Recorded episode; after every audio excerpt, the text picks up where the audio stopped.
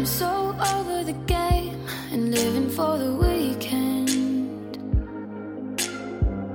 Let me out of this cage so we can stop breathing. 嗨，各位同学，大家好，我是姚老师，欢迎来到这一周的英语口语美养成。那么在今天的节目当中呢，教给大家这样一段话：I'm gonna do what I'm trained to do. I'm going to lie, grovel, debase myself until I get what I want. I'm a lawyer. I'm going to do what I'm trained to do. I am going to lie, grovel, debase myself until I get what I want. I am a lawyer. I'm gonna do what I'm trained to do. I'm going to lie, grovel, debase myself until I get what I want. I'm a lawyer. 我要用我的看家本领，不达目的不惜说谎，卑躬屈膝，自我贬低。我可是一名律师啊！这句话呢，说起来的话呢，有一点点讽刺的含义在这里。I'm gonna do what I'm trained to do. I'm going to lie, grovel, debase myself until I get what I want. I'm a lawyer. I'm going to do what I'm trained to do. I am going to lie, grovel, debase myself until I get what I want. I am a lawyer. 这句话呢有点长，读起来的话呢，注意一下三个地方。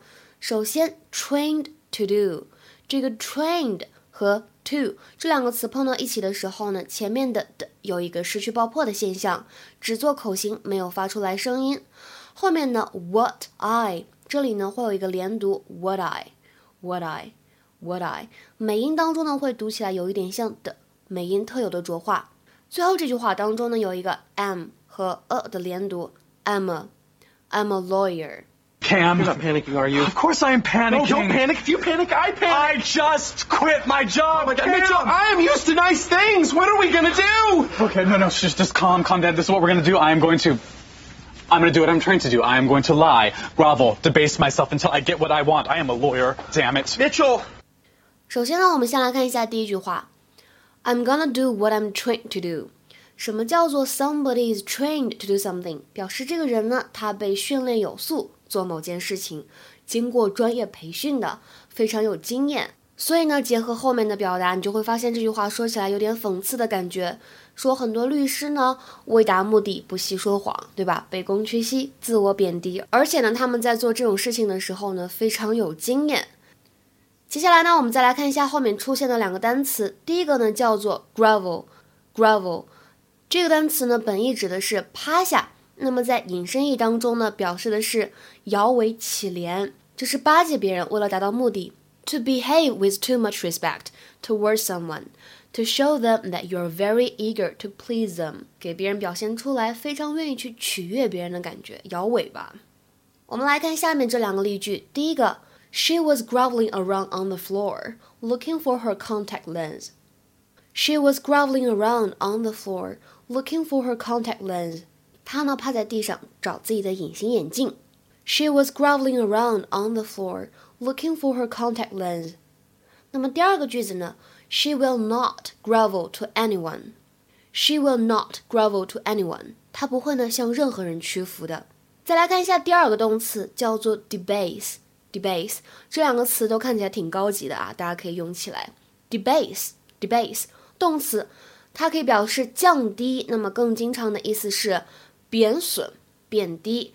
比如说，Some argue that money has debased football. Some argue that money has debased football.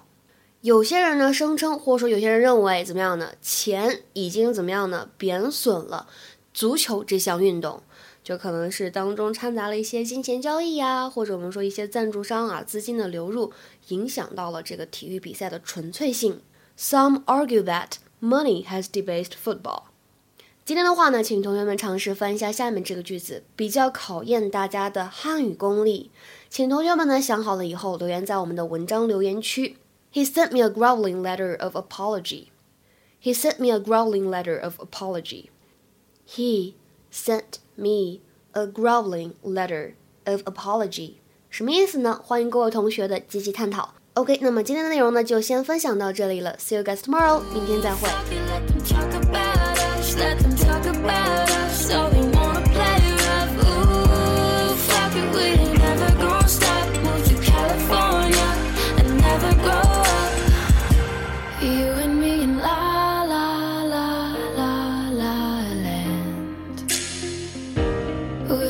Can lie.